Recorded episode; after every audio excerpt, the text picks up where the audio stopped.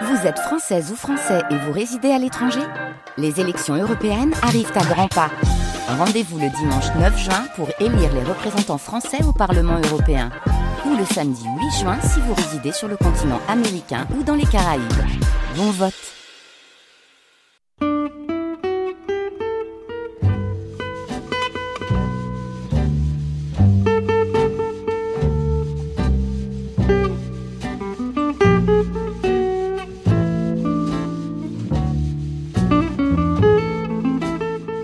Les nuits de France Culture. France Culture la nuit, une mémoire radiophonique.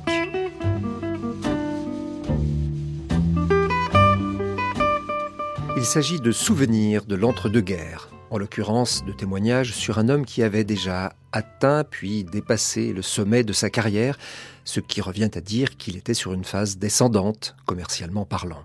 Paul Poiret. Paul Poiret le magnifique. Il était encore le magnifique, le grand couturier, l'inventeur des parfums de couturier, l'organisateur de grandes fêtes, mais d'autres artistes avaient sans doute pris sa place de premier à Paris.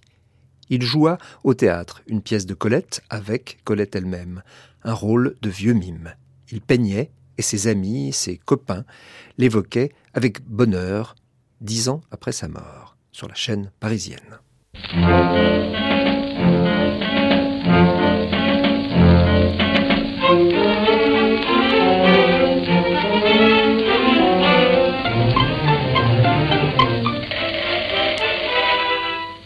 Aînés, des copains. Une émission de Jean Berlet et Pierre Deveau. Souvenir de l'entre-deux-guerres. Aujourd'hui, Paul Poiret, curieux homme.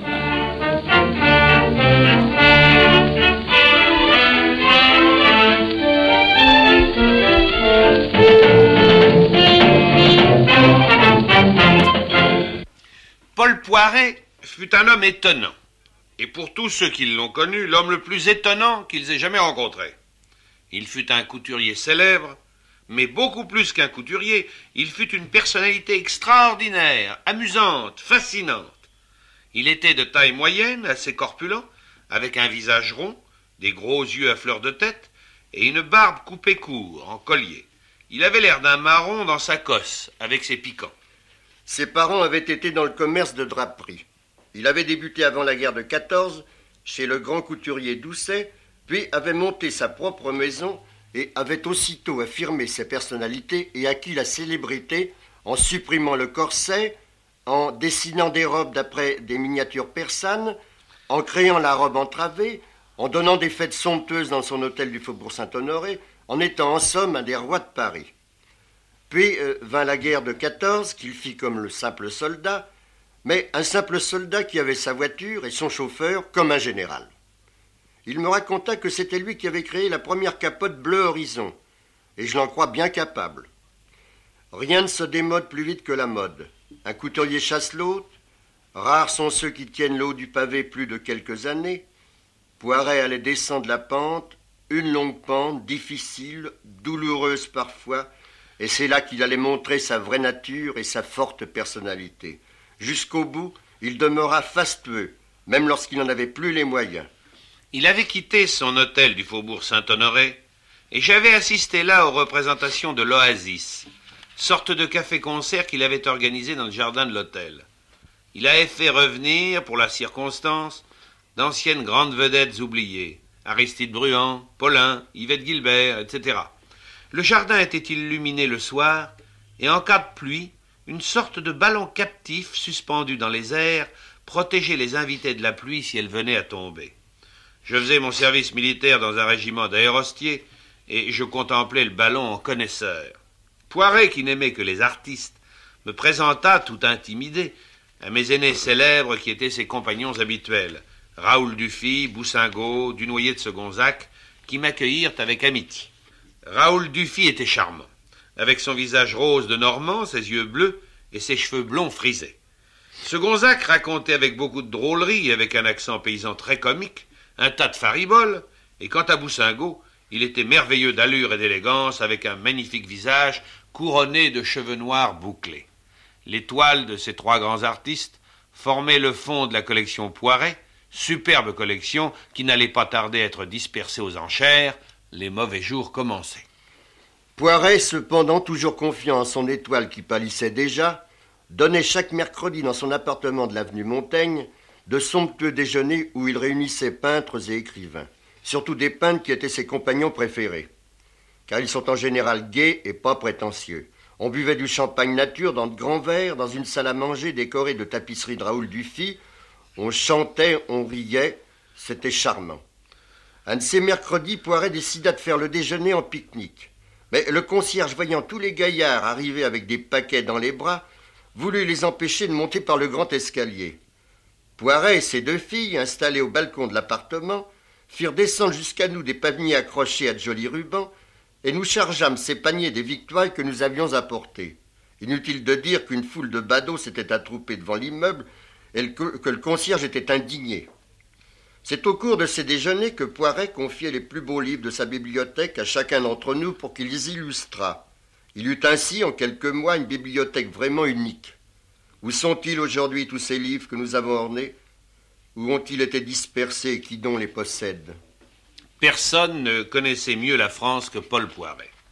Il en connaissait tous les beaux monuments car il avait beaucoup de goût, et tous les bons restaurants car il était très gourmet.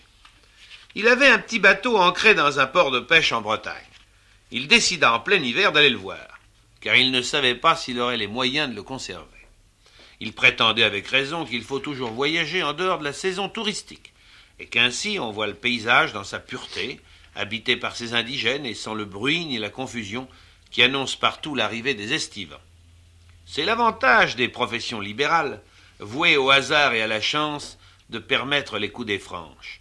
Pour l'accompagner, il avait choisi trois peintres, Dignimont et nous deux. À peine étions-nous montés dans sa voiture que nous nous rendîmes compte que les changements de vitesse, l'avertisseur, les freins, les phares et l'accélérateur étaient des accessoires pour petites gens et pour esprits bornés. Il était bien au-dessus de ça. Il agrémentait cette charmante promenade d'histoires fort amusantes qu'il contait à merveille, avec force geste, en lâchant bien entendu le volant, mais en appuyant gaiement sur l'accélérateur. Puis, il bourrait son énorme pipe et l'allumait toujours sans ralentir, et dans le rétroviseur il regardait nos visages effarés, et il riait de son bon rire de nègre blanc.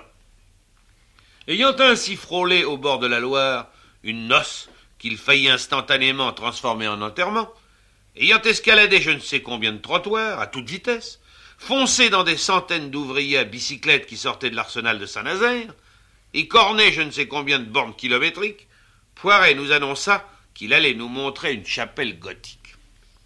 Nous étions en Bretagne, entre Vannes et Auray.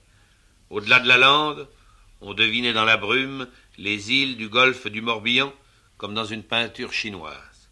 Poiret fit faire à la voiture une embardée formidable qui nous jeta dans un chemin de traverse. Au-dessus des haies et des petits murs de pierre qui dans ce pays bordent les champs, le mince clocher de Saint-Avoie se dressait dans le ciel gris. Autour de l'église, qui connut des jours meilleurs, quelques fermes aux toits de chaume se tassaient. Un bruit. On se serait cru plusieurs siècles en arrière. La beauté de cette vision effaça tout ce que nous avions subi pour la contempler. Le plus dur restait à faire. La nuit tombée, il fallait gagner une ville, on ne pouvait pas rester dans ce hameau. Le chemin était très étroit et donnait dans une mare assez peu engageante. La marche arrière n'était pas son fort à ce cher Poiret. Je ne sais comment il s'y prit, mais en un instant l'arrière de la voiture se trouva dans la mare. Voilà qui n'était pas pour inquiéter un pareil homme. Dignimont, Deveau, descendez et poussez la voiture. Tandis que les pieds dans la mare, ils poussaient de toute leur force. Poiret embraya et accéléra à la fois, les roues patinèrent, et en un instant, les deux malheureux se trouvèrent transformés en statues dégoulinantes de boue. La voiture fit un bond, Poiret continua d'accélérer. Et les autres, lui criai-je, vous n'allez pas les abandonner dans cet état? Ils sont trop sales. Ils vont abîmer ma voiture, répondit ce pacha. Pour le forcer à s'arrêter, je dus lui donner un grand coup de canne sur la tête. Ça, au moins, c'est du tourisme. Poiret me donna une autre fois une preuve de son mépris de la mécanique. Nous traversions l'avenue du Bois dans sa voiture. Je lui signalai un autobus qui venait vers nous à bonne allure en lui recommandant de le laisser passer. Non, fit Poiret, c'est lui qui va s'arrêter. Et il immobilisa sa voiture en travers de l'avenue. Le conducteur de l'autobus eut beau faire et nous rentra dedans. Tu vois, fit Poiret avec son bon rire. Et sans se préoccuper d'un constat, il remit en marche, conduisant dignement l'auto dont les ailes étaient froissées comme un vieux journal. Je l'accompagnai un jour dans le midi, il allait visiter la succursale de sa maison à Cannes. Il m'emmena aux courses où des mannequins présentaient au pesage ses dernières créations.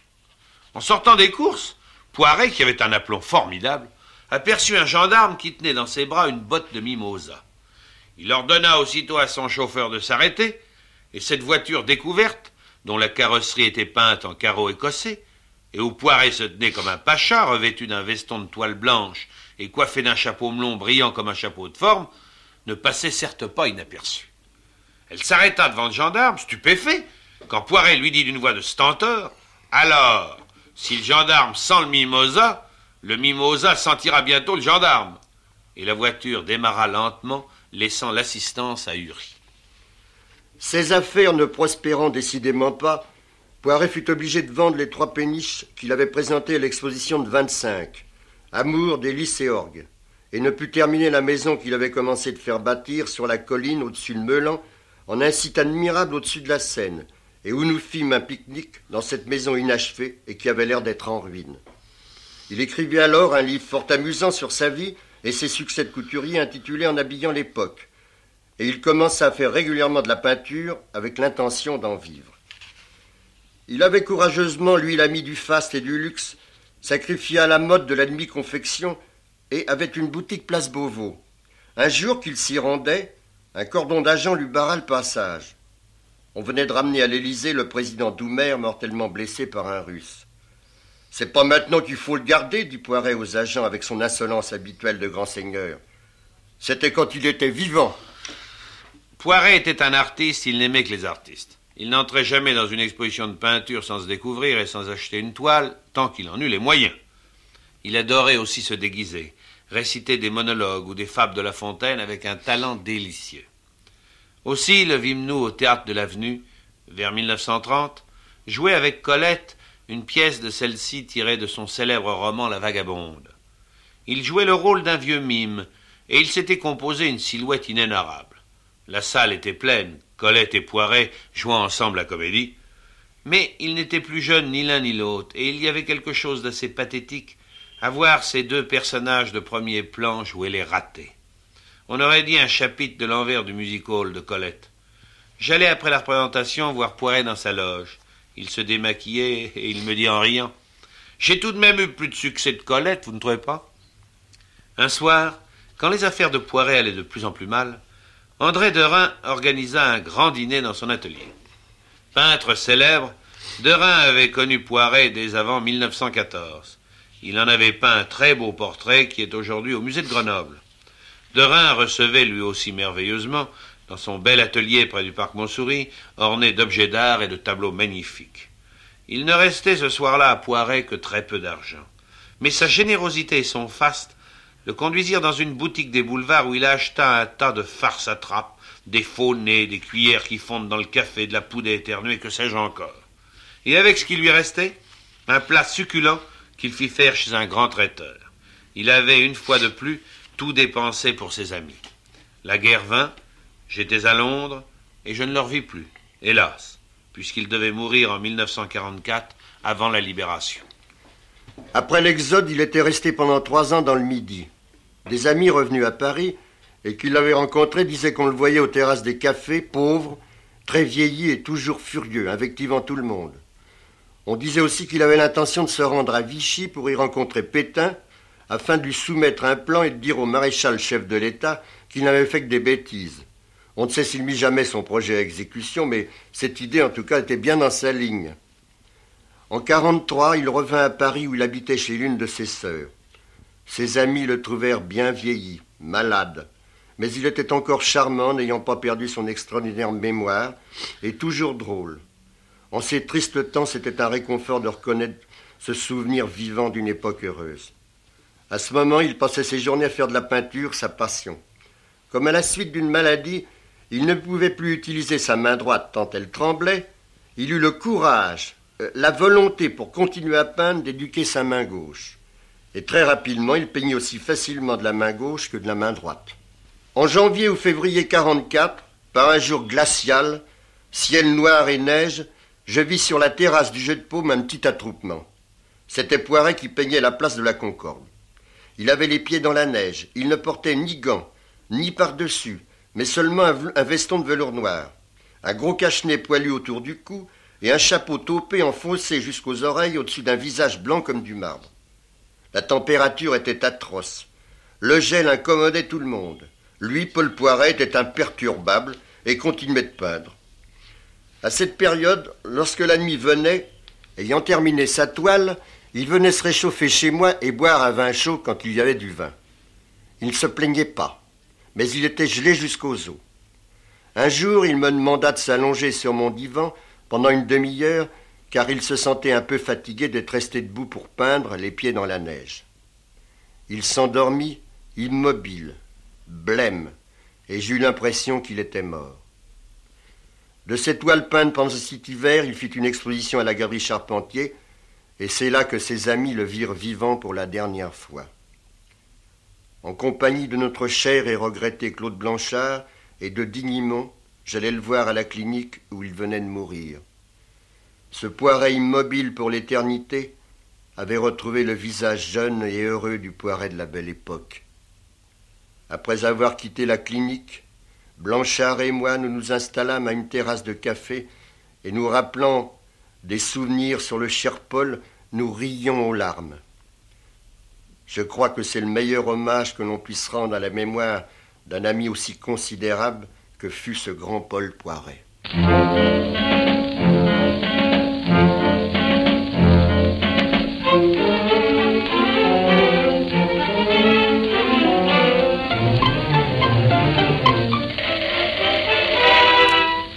C'était Des aînés, des copains, une émission de Jean Oberlé et Pierre Deveau, souvenir de l'entre-deux-guerres.